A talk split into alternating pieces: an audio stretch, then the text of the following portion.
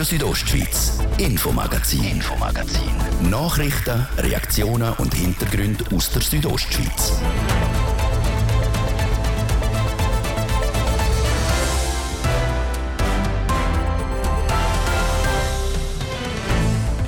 Die Stadt Chur ist massiv abhängig vom Erdgas. Der städtische Energieversorger IBC Energiewasser Chur will darum wegkommen von dieser Abhängigkeit und bis 2040 die Kunden CO2-frei versorgen. Der Gemeinderat entscheidet morgen am Donnerstag. Von der Kantonshauptstadt etwa 7 Kilometer aufwärts nach Domadems. Dort entscheidet die Stimmbevölkerung in eineinhalb Wochen über die neue Strassenverbindung Ems Südost. Und zu dem Thema sind die Leute in Domadems ziemlich gespalten. Und im zweiten Teil, nach um halb sechs im Infomagazin, die kantonale Abstimmung am 27. November. Das Bündner Stimmvolk entscheidet, ob die Rechtsprechung aus einer Hand kommt, konkret vom neuen Bündner Obergericht. Das Thema heute im Infomagazin auf Radio Südostschweiz vom Mittwoch, am 16. November. Im Studio ist der Martin de Plazes. Einen guten Abend. In der Stadt Chur sind grosse, teils sehr grosse Bauprojekte schon beschlossen. Die kosten zig Millionen Franken. Der Eisball auf der Oberen Au, die neue Schul- und Sportanlage Fortuna, das Geld für die neue Brambrüschbahn, in der Pipeline sind auch Gelder für die neue Messehalle auf der Oberen Au. Und jetzt sollen nochmal 60 Millionen Franken dazukommen als Kredit für den Energieversorger IBC Energiewasser Kur. Denn IBC will die Kunden bis im Jahr 2040 CO2-frei versorgen. Dafür muss das Wärmenetz engmaschig ausgebaut werden. Um das umzusetzen, sind in den nächsten Jahren Investitionen von rund 300 Millionen Millionen Franken notwendig. So viele Millionen kann die IBC aber nicht allein stemmen. Darum will der Stadtrat dem Energieversorger einen Kredit von 60 Millionen Franken geben. Über diesen Kredit wird morgen im Chur Gemeinderat beraten. Damit die Stadt den Kredit auch kann stemmen, müsste der Investitionsplan von der Stadt Chur angepasst werden. Trotzdem, für der Chur GLP-Gemeinderat und Grossrat Jürg Kappeler sind die Millionen für eine CO2-freie Energieversorgung ein Muss, wie er im Gespräch mit mir gesagt hat. Die aktuelle Situation lässt uns gar keine andere Chance. Man muss jetzt halt auch einfach wirklich grosszügig denken und das bedeutet auch große finanzielle Mittel. Dabei muss man natürlich auch sehen, es sind unglaubliche Summen, die wir jedes Jahr in fossile Energieträger ins Ausland abwandern lassen. Und das ist eigentlich ziemlich dumm. Ist denn die GEWAG, also wenn man in die nächsten Jahre hineingeht, in den nächsten 10 bis 15 Jahren, ist die GEWAG denn überhaupt auch in der Lage, genügend Abwärme in das Netz einzuspeisen? Ja, das ist äh, absolut der Fall, weil wir haben zurzeit nutzen nur 40 Prozent unserer ganzen Energie, wo im Abfall enthalten ist, wo wir verbrennen. Und darum ist es wirklich unser Bestreben, dass wir die Energie, also das heisst 40 Prozent nutzen wir, 60 Prozent nutzen wir nicht. Punkt. Wir müssen schauen, dass wir die nicht genutzte Energie wirklich mehr auch zu den Kundinnen und Kunden bringen. Das bedingt aber einen Kraftakt an äh, Infrastrukturmaßnahmen. Da müssen Leitungen unter die Straßen etc. Das ist richtig, genau. Und darum gibt es natürlich entsprechend auch äh, ein gro große Projekt einerseits in der Stadt Chur, aber das ganze Thema ist natürlich auch Teil vom Aktionsplan Green Deal Graubünden. Da kursiert um, das werden die Kosten geben von in etwa einer Viertelmilliarde Franken, sprich 250 Millionen Franken. Geht das in etwa in die Richtung? Ja, das ist äh, durchaus denkbar. Aber äh, es gehen genauso riesige Summen einfach jedes Jahr ins Ausland. Und zwar in Länder, die nicht immer unproblematisch sind. Das heißt, dank der Zukunftsidee werden wir unabhängig von dem Ausland. Genau, das ist richtig, ja. Wir haben es angesprochen, ein riesiger Millionenbetrag. Herr Kappeler, am 17. November kommt das Geschäft in der Churer Gemeinderat. Jetzt Gott, das ist eine Prognose, aber gerade vor dem Hintergrund von der drohenden Energiekrise haben wir herkommen, mit erneuerbarer Energie müssen und auch dürfen und können zu leben. Die Botschaft, die wird im Gemeinderat in Chur auf offene Ohren stoßen, wenigstens mal bei den meisten. Ich gehe davon aus, dass das Ganze relativ unbestritten ist. Die Frage ist einfach, äh, wie gleisen wir es auf? Das Ganze muss auch letztlich dann noch von der Bevölkerung akzeptiert werden. Und da werden wir sehen, was der Gemeinderat entscheidet. Wir haben ja ein weiteres Traktandum, das noch muss laufen Das Jahr ist die Aktualisierung der Mehrjahresplanung. Und da hat natürlich eben der Teil fossilfreie Wärmeversorgung in der Stadt Chur ebenso äh, eine Bedeutung und man muss das, der Gemeinderat wird das sicher als Gesamt würdigen. Jetzt geht Sie als erfahrener Politiker von der grün-liberalen Partei GLP, Sie stehen ein für einen grossen Klima, oder für viel, viel Klimaschutz, aber auch für die Wirtschaft. Die beiden Aspekte müssen in Einklang gebracht werden. Ja, absolut. Aber es ist natürlich, wenn wir da lokal wirklich die Energie können erzeugen können, und äh, auch bei der beim Gebäudesanierungsprogramm natürlich sind es um lokale Arbeit, um äh, Wertschöpfung, die da bei uns lokal gemacht wird und eben nicht Einkaufen von Gas, von Heizöl, von weiss nicht woher, wo ein großer Teil von der Wertschöpfung eben dann irgendwo in zum Teil sehr kritischen Ländern erfolgt. Sollte der Gemeinderat morgen den 60 Millionen Franken Kredit für die IBC gutheißen, dann ist das Geschäft noch immer nicht in trockenen Tüchern, weil bei einem derartig hohen Millionenbetrag hat automatisch das Churer Stimmvolk noch das letzte Wort. Es gibt eine Volksabstimmung.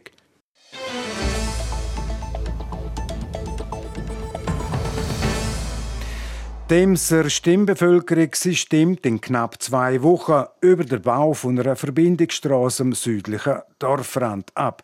Eigentlich geht es nur um ein kurzes Stück von etwa 500 Meter, aber die Wogen im Dorf die gehen hoch. Der Markus Seifert hat mit Befürworter und Gegnerinnen geredet. Für die Initianten ist es klar, die Verbindung zwischen Via Musel und Via Sid ist schon seit Jahrzehnten im räumlichen Leitbild vorgesehen und schon lange versprochen. Für das Quartier würde die neue Strasse eine willkommene Entlastung bedeuten. Ganz anders gesehen als die politischen Behörden.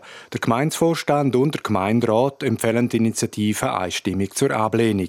Laut dem Gemeindepräsident Erich Kohler ist die Straße einfach unnötig. Die bestehenden Sammelstraßen in Domedems sind bis maximal 50 Prozent ausgelastet. Das heißt, wir sind sicher gewachsen, wir sind im Gebiet Ardisler gewachsen, wir sind nicht gewachsen in den hinterliegenden Gebieten. Und aus dem Grund und aufgrund von der tiefen Verkehrsbelastung und von der sicheren äh, Straßensystem, auch jetzt mit Tempo 30, ähm, ist es nicht angezeigt, Straße durch eine Landwirtschaftszone und das noch ohne Erschliessungsfunktion äh, zu bauen. Für Carmen Hefner-Meyer vom Initiativkomitee ist die Sichtweise nicht verständlich. Die Verkehrsbelastung in ihrem Quartier sei höher als vor Gemeinde ausgewiesen. Ganz Unrecht hat sie nicht. Kurz vor der Abstimmung hat die Gemeinde Verkehrszahlen in der Botschaft nach oben müssen korrigieren. Die Gemeinde hat hier ein Widersprüche in der Botschaft drin. Und zwar haben sie im Modell 1700 Fahrzeuge aufgelistet. In ihrem Text sprechen sie aber plötzlich von 3300 Fahrzeugen, was auch in der Korrigende vom letzten Freitag kommuniziert worden ist. Der Gemeindepräsident hat gesagt, es hätte erst 50 Prozent erreicht. Das heißt, eigentlich in Zukunft möchte man über 6000 Fahrzeuge durch die Straße lassen und das auf einem viel frequentierten Schulweg von Schülerinnen und Schülern, wo man gerade mit Tempo 30 auch die Zebrastreifen weggenommen hat und den Schulweg schon gefährlicher gemacht hat. Ja, da ist leider ein Fehler passiert, gibt der Gemeindepräsident Erich Kohler zu. Und das ausgerechnet in einem sehr sensiblen Bereich. Äh, Verkehrsmodellierung haben wir im Text umschrieben und dort ist unser Fehler ähm, passiert. Wir haben umgehend geschaut, dass die äh, Emser Stimmbevölkerung gleichzeitig mit der Botschaft auch Korrigenden hat, dass nicht einen falschen Eindruck erweckt oder allenfalls sogar an eine Stimmrechtsbeschwerde denkt werden muss. Laut dem Initiativkomitee sind die umstrittenen Verkehrszahlen nicht der einzige heikle Punkt, wo Klärung braucht. Dass der Gemeinderat die Initiative mit 14 zu 0 Stimmen abgelehnt hat, das zeige, dass nicht alles korrekt abgelaufen sei, sagt Carmen Häfner. Also es ist natürlich so, es gibt ein Gemeindegesetz und dort heißt nach Artikel 33 klar, dass Beteiligte in Ausstand treten müssen. Das ist nicht passiert. Wir haben die höchsten Emserinnen und Emser, unter anderem den Gemeinderatspräsident, den Gemeindepräsident und ein Gemeinderatsvorstandsmitglied, wo entweder direkt oder indirekt an der Straße wohnen und sicher nicht sehr Interesse haben, dass jetzt dort noch mehr Autos werden kommen. Das zeigt uns, dass sich der Gemeinderat und vielleicht der Gemeindevorstand auch nicht dem Initiativbegehren von 1028 Leuten, die hier mitgemacht haben, angenommen haben. Der Gemeindepräsident Erich Kohler sieht zwar das Problem, aber... Wir haben die Frage juristisch abklären lassen. Aufgrund der Beratung von unserem Hausjurist ist eine Ausstandsregelung da nicht zwingend. Wir haben aber ähm, gleich diskutiert und ähm, wir kennen ja im Gemeinderat, Sie reden jetzt äh, vom Gemeinderat, wir kennen auch einen Stimmzwang und in Ems tun wir die Frage nicht ganz so eng auslegen, aber es wäre da ein Zeichen gewesen für einen Ausstand, auch ein Zeichen vom Gemeinderatspräsident, zum in Ausstand zu treten. Je nach Ausgang dieser Abstimmung bedeutet der 27. November nicht das Ende der Geschichte. Nachträglich korrigierte Verkehrszahlen, direkt betroffene Behördenmitglieder, die trotz Gesetz nicht in Ausstand treten sind, das alles kann Stoff eine Abstimmungsbeschwerde bieten. So weit sind wir aber noch nicht, sagt Carmen Häfner-Meyer vom Initiativkomitee. Also für uns macht es ganz klar, dass da politisch nicht ganz korrekt gehandelt wird. Wie wir genau weitermachen, das müssen wir natürlich im Initiativkomitee immer gesamthaft entscheiden und da ist noch kein Entscheid gefallen. Wir hoffen immer noch, dass die Initiative angenommen wird und dass pro Abstimmung ein Ja rauskommt. Ob die umstrittene Verbindungsstraße in Domadems gebaut wird oder nicht, das entscheidet die Stimmfolge Nems am 27. November an der Urne.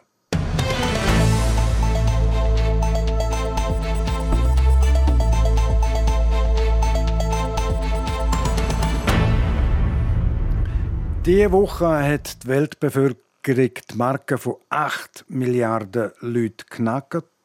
Und weltweit müssen über 820 Millionen Menschen hungern. Das sind gut 11 Prozent der ganzen Weltbevölkerung. Auch auf dem Inselstaat Madagaskar im südlichen Afrika gibt es immer noch die Hungersnot. Im Rahmen von einem Projekt von UNICEF mit dem Namen Sternenwoche möchten Kinder aus der Südostschweiz dem entgegenwirken. Was die Schülerinnen und Schüler speziell geplant haben, das jetzt im Beitrag von der Andrea Sabadi. Die sogenannte Sternenwoche ermöglicht Teilnahme zum Spendengelder für hungernde Kinder in Madagaskar zu sammeln. Gefragt sind hier dabei kreative Sammelideen, mit denen sich Kinder, aber auch jede und jeder außerhalb der Schule daran beteiligen können. Eine Aktion, die auch dem Schüler Can Frener nachgeht. Es ist halt nicht schön, wenn du so merkst, ja, mir geht so gut und so, aber nebendran an anderen Orten so schlimm und dass es so viel betrifft. Und wir sammeln jetzt halt einfach mit diesen Sachen, die wir machen, Geld und so, dass wir denen die helfen können. Probieren halt einfach möglichst viel als Kind zu machen, wie wir halt können. Weil es fühlt sich halt einfach gut an, wenn man etwas dazu kann beitragen kann. Darum ist die Primarschule Mollis im Kanton Glarus aktiv geworden. Gemacht haben die Schülerinnen und Schüler nämlich miteinander ein Adventsfenster, mit dem sollen Spenden gesammelt werden. Optisch ist es aber nicht mit einem typischen Weihnachtsfenster zu vergleichen, da das Thema der Privatschule in Mollis dieses Jahr an rund um die Welt gewidmet ist. Genau, wir haben jetzt das Jahresthema Kontinent rund um die Welt und in diesem Quartal behandeln wir gerade das Thema Amerika und haben dementsprechend auch unsere Kinder als Superhelden auf das Adventsfenster gemacht. Sagt der Lehrer Alexander Schmucki. Für ihn hätte das Projekt im Allgemeinen großes Potenzial. Vor allem bestände da dabei eine mögliche Zusammenarbeit mit anderen Schulen, um gemeinsam etwas zu bewegen. In freut auch, dass die Kinder so engagiert mithelfen. Es ist extrem schön zu sehen und das wollen wir auch ein bisschen fördern, so Kind für Kind. Sie sind schon unsere Superhelden, aber wir wollen alle Kinder auf der Welt zu Superhelden machen und dass es denen besser geht. Und dementsprechend haben wir auch das recht gefördert und die Kinder haben sehr viel oder fast alles selbstständig erarbeitet. Beteiligen tun sich aber nicht nur Kinder aus Mollis, sondern auch Schülerinnen und Schüler aus der ganzen Schweiz und Liechtenstein. Pro Jahr helfen 5.000 bis 6.000 Kinder mit, um die hungernden Kinder in Madagaskar zu unterstützen. Obwohl es das schon ein Haufen Jahre gäbe, sage es immer wieder eine Überraschung, wie die zuständig für Sternenwoche, die Agra Büffa, sagt. Man ist immer erstaunt, wie Kinder hier in der Schweiz recht engagiert sind, wenn sie mal erfahren und sagen, hey, ich kann denen helfen. Und wie kann ich helfen? Ich meine, das Kind kann nicht einfach so einen Spend machen. Das Kind kann eben mit Ideen eigentlich Geld sammeln und so uns unterstützen. So soll jetzt unter anderem das Adventsfenster von Mollis die Unterstützung bieten. Das wird nämlich nächstens auf der Internetseite von UNICEF Kids United aufgeschaltet. Spenden sind aber jetzt schon möglich. Auf dieser Homepage gibt es nebst der Sammelaktion der Schülerinnen und Schüler aus Mollis noch viele weitere kreative Sammelideen zu sehen. Und das Projekt Sternenwoche von UNICEF läuft ab dem 20. November bis an Weihnachten. Und jetzt eine kleine Unterbrechung für die Werbung, das Wetter und der Verkehr. Hörst du das? Ruhe. Wir Schweden wissen, wie du im Advent ganz entspannt bleibst. Denn bei IKEA findest du jetzt alles für die Weihnachtszeit. Winterdeko, Lichterketten, Geschenkpapier und viele Leckereien aus unserem Schweden-Shop. Jetzt bei IKEA. Auf die Weihnachten kommt der Speck in der Schlaumeier-Box mit vielen tollen Geschenken. Die schlau Weihnachtsüberraschung für alle Kinder ab 9 Nur so lange Vorrat auf spick.ch. Ah, so haben Sie das Wichtigste vom Tag noch nie gesehen. Rondo. Rondo. Die Infostunde auf TV Südostschweiz bringt Ihnen die neuesten Nachrichten, spannende Hintergrundinformationen, abwechslungsreiche Talks und die aktuellsten Wetterprognosen. Moderiert aus immer wechselnden Ortschaften, direkt in Ihres Wohnzimmer. Schalten Sie auch heute Abend wieder ein. Rondo. Rondo. Von Montag bis Freitag ab 1 Minute vor 6 Nur auf TV Südostschweiz.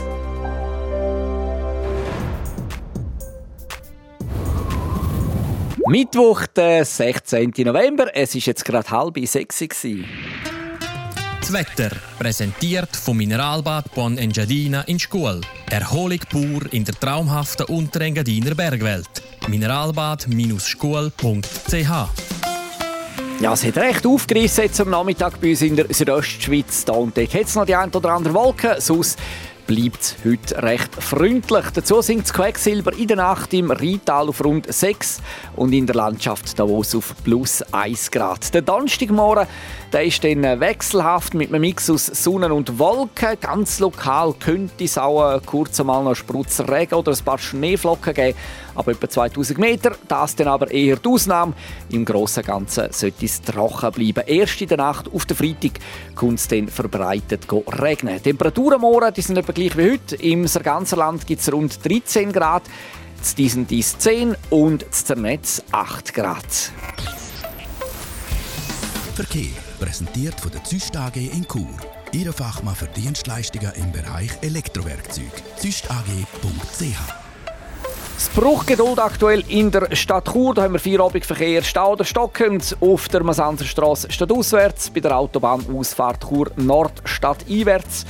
Dann im Bereich Post, Platz Welsdörfli, auf der Kasernenstraße, auf der Ringstraße und im Bereich Autobahn Kreisel Chur Süd, Ross, Boden. Zeitverlust im Moment zu Chur rund 10 Minuten. Sonst sieht es gut aus. Weitere Meldungen über größere Störungen haben wir keine. Wir schauen auf die Pässe. Stellenweise schneebedeckt sind der Albula, der Flüela und der Splügenpass und Wintersperre haben der San Bernardino und der Umbreil. Verkehr. Wir wünschen eine gute Fahrt und hier bei uns geht es weiter mit den neuesten Geschichten aus der Region. Ich gebe zurück an Martin de Platzes. Radio Südostschweiz, Infomagazin, Infomagazin. Nachrichten, Reaktionen und Hintergründe aus der Südostschweiz.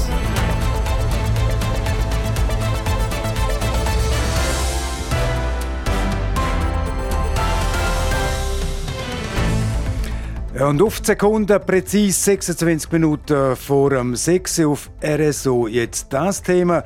Die kantonale Abstimmung am 27. November, das Bündner Stimmvolk entscheidet, ob die Rechtsprechung aus einer Hand soll kommen, konkret vom Bündner Obergericht. Das Bündner Stimmvolk wird am 27. November darüber können entscheiden, wie künftig die Justiz im Kanton sich soll aufstellen. Geht es nach dem Grossen Rat und der Regierung, soll die kantonale Rechtsprechung in Zukunft aus einer Hand kommen bzw. gesprochen werden. Die Strukturen der Bündner Justiz die sind schon seit Haufen Jahren nicht so, wie es sollten sein.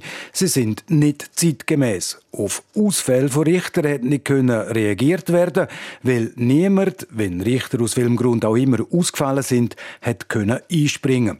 In dem Punkt hat der Große Rat letztes Jahr zwar Abhilfe geschafft, neu können nämlich außerordentliche Richterinnen und Richter angestellt werden, auch in Teilzeit. Und so ist der Pendenzenberg auch nicht mehr gerade so hoch wie auch schon. Die Bündner Justiz will, so hat es der Grosse Rat beschlossen, eine moderne Justiz werden. Auf dem Weg dorthin sollen die beiden höchsten Gerichte, das Kantonsgericht und das Verwaltungsgericht, zusammengelegt werden zum neuen Bündner Obergericht. In dem soll die Rechtsprechung effizienter sein und auch punkto Arbeitsbedingungen, der Freibarkeit von Familie und Beruf, will das Obergericht der heutigen Anforderungen gerecht werden. Und auch was der Auftritt in der Öffentlichkeit angeht, da will man modern sein. Urteile sollen mehr und besser der Öffentlichkeit kommuniziert werden. Das alles ist verpackt in der sogenannten Justizreform 3. Der Sitz von dem Obergericht wäre im Staatsgebäude in Chur, gerade vis-à-vis vom Fontanenpark. Dort hat das überparteiliche Komitee zweimal Ja zur Bündner Justiz für ein Ja geworben. In dem Komitee sind alle Bündner Parteien drin. Für die SP ist das Grossrätin Julia Müller. Sie ist Mitglied der Kommission für Justiz und Sicherheit. Ich habe mich mit der Julia Müller zum geplanten neuen Obergericht unterhalten und sie vorweg auch nochmal darauf angesprochen, dass das Kantonsgericht die letzten Jahre vor allem für negative Schlagzeilen gesorgt hat auch wegen zwischenmenschlichen Querelen unter den Richtern. Ich bin überzeugt davon, dass wir mit der Justizreform drei Strukturen schaffen, wo dem entgegenwirken Konflikt am Gericht selber, aber eben auch durch das explizit auch mehr Personen am Gericht sind, eine effizientere Verwaltung auch wird installiert werden, dass die Strukturen günstig sind, dass es eine transparente, effiziente und gute Justiz wird geben. Ausschliessen, dass Sachen passieren, dass es Streit gibt, das kann man nie. Aber man kann Strukturen schaffen, die begünstigend für ein gutes Arbeitsumfeld sind. In den letzten Jahren ist auch immer wieder Kritik, vor allem die höchsten Bündner Gerichte geübt worden, wegen diesen grossen Pendenzenberg. Die haben mittlerweile ein bisschen können abgebaut werden auch dank dem, dass der Grosse Rat bewilligt hat, dass Richterinnen und Richter auch im Teilzeitpensum angestellt werden werden. Was die Effizienz anbelangt, die wird mit der neuen Justizreform 3 hoffentlich schon ein Stück besser als in den letzten Jahren. Garantiert. Also von dem bin ich, von dem bin ich wirklich überzeugt. Einerseits, weil die einzelnen Personen entlastet werden, wenn man eben nicht mehr 100% muss arbeiten in einem relativ kleinen Team, sondern mehr Personen ist, die auch mehr Zeit neben dem Job haben, glaube ich, wird es effizienter pro einzelne Person, aber es wird auch mehr Leute geben, grundsätzlich, wahrscheinlich auch mehr Stellenprozent am neuen Obergericht. Und von dem her gehe ich ganz schwer davon aus, dass es möglich wird sein, Dependenzenberg gänzlich abzuarbeiten. Nicht glänzt haben die letzten Jahre die höchsten Bündner Gerichte auch mit der Kommunikation. Es war so etwas in den Medien drin, vor allem wenn es Negativschlagzeilen waren. Da wird auch Abhilfe geschafft, da gibt es eine neue Kommunikationsstelle und da geht man jetzt, was Kommunikation anbelangt, von den Urteilen in die Offensive, in die Medien. Genau, das ist so. Es wird eine informationsbeauftragte Person geben am neuen Obergericht und ich glaube, das ist entscheidend auch eben insbesondere für die Zugänglichkeit von einem Gericht. Ich glaube, die meisten Leute, denen ist gar nicht bewusst, wie wichtig die dritte Staatsgewalt ist oder haben auch gar keinen Zugang dazu. Und ich glaube, durch eine aktive Kommunikation von Seiten vom Gericht können einerseits Konflikte vielleicht auch vorgebeugt werden und andererseits die Bündner Bevölkerung auch aktiv über die Wichtigkeit vom Gericht selber, aber auch über allfällige Entscheidungen informiert werden sagt SP-Grossrätin Julia Müller. Mit der Justizreform sollen am neuen Obergericht auch zeitgemäße Arbeitsbedingungen können eingeführt werden. so dass die Mitglieder vom Obergericht auch Teilzeit können schaffen. Das vor allem auch mit dem Ziel, dass mehr Richterinnen an dem Obergericht tätig sind. Vor allem soll der Freibarkeit von Beruf und Familie viel mehr Gewicht eingeräumt werden, wie die GLP-Grossrätin Laura Oesch im Interview mit mir gesagt hat. Das ist sicher ein Punkt, dass es mehr Richterinnen soll haben wobei wir natürlich gerne eine moderne Gesellschaft sein Also Familie- und Kinderbetreuung ist nicht eine rein weibliche Aufgabe, sondern auch Richter, also Männer können das machen und es ist einfach immer ein größeres Bedürfnis zum sagen, dass man nur Teilzeit möchte schaffen und Frauen haben das Bedürfnis noch verstärkt gegenüber Männern. Das heißt Teilzeit. Wie viel muss denn eine Richterin oder ein Richter im Minimum schaffen, um am neuen Obergericht können angestellt werden? Das Mindestpensum ist 50 Prozent, wenn man in dem Sinne ein normaler Richter ist und wenn man sich als Präsident oder Vizepräsidentin wählen lassen für das Obergericht, dann müsste man mindestens 80 Prozent angestellt sein. Frauen stellen ihren Anteil an der Bevölkerung dar. Das sind mehr als 50 Prozent. Trotzdem an den Bündner Gericht ist es umgekehrt, da ist der Anteil der Männer deutlich, deutlich höher. Ja, so ist es. Also beim Verwaltungsgericht sind wir noch einigermaßen ausgeglichen, würde ich sagen. Aber beim Kantonsgericht haben wir bei den ordentlichen Richtern, die ja Vollzeit müssen arbeiten müssen, ein klares Ungleichgewicht. Da ist nur eine Richterin gegenüber fünf Richter. Jetzt, wo wir außerordentlich 200 Stellenprozent haben dürfen schaffen, um Pendenzenberge abbauen, sind die 200 Stellenprozent auch als Teilzeitpensum ausgeschrieben worden. Und jetzt sind drei Frauen, die sich die 200 Stellenprozent teilen. Damit sind wir jetzt beim Kantonsgericht wenigstens auf gut 37 Prozent Frauenanteil bei den Richterinnen angekommen. Für die Zukunft wäre es natürlich schön, wenn wir wenn ausgeglichen wären, etwa 50-50. Das wäre auch ein Spiegelbild von unserer Gesellschaft. Wenn das Bündner Stimmvolk am 27. November diesen Änderungen auch zustimmen tut, dann sind auch die Bündner Gerichte in der heutigen Zeit angekommen. Der Kanton will sich das auch einiges kosten lassen. Der Sitz vom neuen Obergericht soll im Staatsgebäude sein. Das Gebäude an der Grabenstraße 30, gerade vis-à-vis vom Fontanapark. Dafür muss das Staatsgebäude umgebaut und auch saniert werden. Kostenpunkt knapp 30 Millionen Franken. Ein happiger Betrag. Der FDP-Grossrat Felix Schütz hat im Gespräch mit mir probiert, um den Betrag zu relativieren. Im ersten Moment, wenn man die Summe hört, dann meint man, das ist sehr, sehr viel. Wenn man aber weiß, dass die knapp 30 Millionen Franken die Hälfte davon für Instandschätzungsarbeiten sind für das Gebäude, wo man so oder so mal machen muss, dann tut sich das ein bisschen relativieren. Sind Sie angesprochen, vor allem Sanierungsarbeiten im Innengebäude von dem ehrwürdigen Staatsgebäude, da gerade vis-à-vis vom Fontanenpark. Dort innen hat ja mal der große Rat tagt in dem würdigen Saal drin. Der wird restauriert. Jawohl. Es ist ja, das Staatsgebäude ist ja gebaut worden für den Grossrat, für die Kantonalbank und für das Kantonsgericht. Unter anderem äh, ist da drinnen ein zweigeschossiger Grossratssaal, wo man unterdessen zugemacht hat und Decken hineingezogen hat. Und den will man unter anderem wieder hervorheben. Und das soll dann ein Gerichtssaal geben. Das heißt, dort werden dann Fälle verhandelt und auch Urteile verkündet? Richtig, das soll der Hauptgerichtssaal geben, der ehemalige Grossratssaal. Zurzeit ist das Kantonsgericht auch in einem ganz schönen Gebäude an der Poststraße. Das Verwaltungsgericht ist gerade vis-à-vis vom Obertor bei der Plessur zu, beim Haus zum Brunnengarten. Was passiert mit diesen Bischof? Also im Moment würde man da jetzt ja die, das Obergericht in das Gebäude einbringen und man wird hinten die Villa, wo da steht, auch noch nicht veräußern, um Optionen zu haben, dass da die ganze Gerichtsgelegenheit kann zusammengeführt werden und Villa Brunnengarten tut man vorläufig auch nicht veräußern, bis man weiß, wie sich die ganze neue Justizreform auswirkt, wo man dann in dem Sitz da beim alten Staatsgebäude umsetzen tut.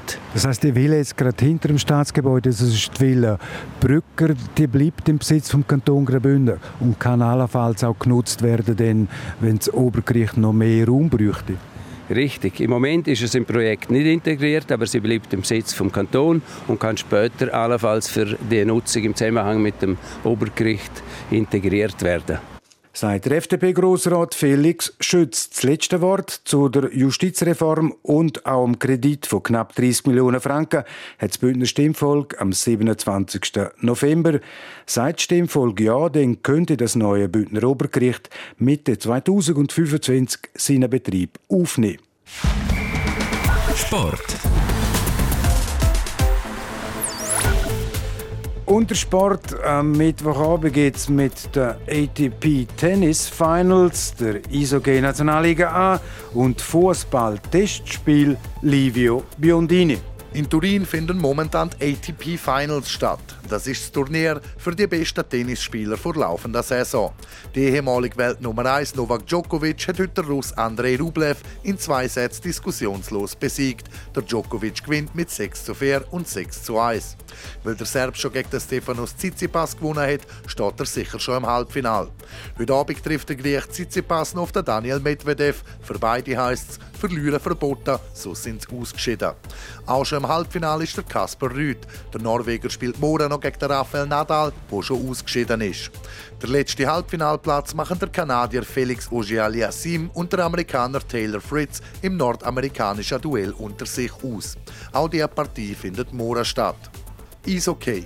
In der National League gibt es heute Abend nur ein einziges Spiel, es kommt um einen Strichkampf. Lausanne auf Platz 13 empfängt Lugano auf Platz 12. Sollte Lausanne gewinnen, könnten sie Tessiner überholen. Noch zum Fußball. Wenige Tage vor der WM in Katar sind die meisten Nationalmannschaften noch am Testen. Kroatien gewinnt das heutige Freundschaftsspiel gegen Saudi-Arabien mit 1 zu 0. Das Goal hat der Kramaric von Hoffenheim gemacht. Im Duell von zwei weiteren WM-Teilnehmern gewinnt Tunesien mit 2-0 gegen den Iran durch Treffer vom Sliti und dem Abdi. Weitere Testspiele von heute sind noch Vereinigte Arabische Emirate gegen Argentinien, Oman gegen Deutschland, Polen gegen Chile und Mexiko gegen Schweden. Sport. Et voilà, es ist 13 Minuten vor um, 6 und damit ist es das, das Infomagazin auf RSO vom Mittwoch am 16. November. Das kann nachgelost werden im Internet auf südostschweiz.ch-radio oder auch als Podcast. Das nächste Infomagazin, das gibt es wieder morgen am Donnerstag, wie gewohnt, ab dem Viertel ab 5 Natürlich noch hier auf RSO. Am Mikrofon für heute auf Wiederhören der Martin de Platzes. Einen guten Abend, Docken. Radio Südostschweiz, Infomagazin, Infomagazin. Nachrichten, Reaktionen und Hintergründe aus der Südostschweiz.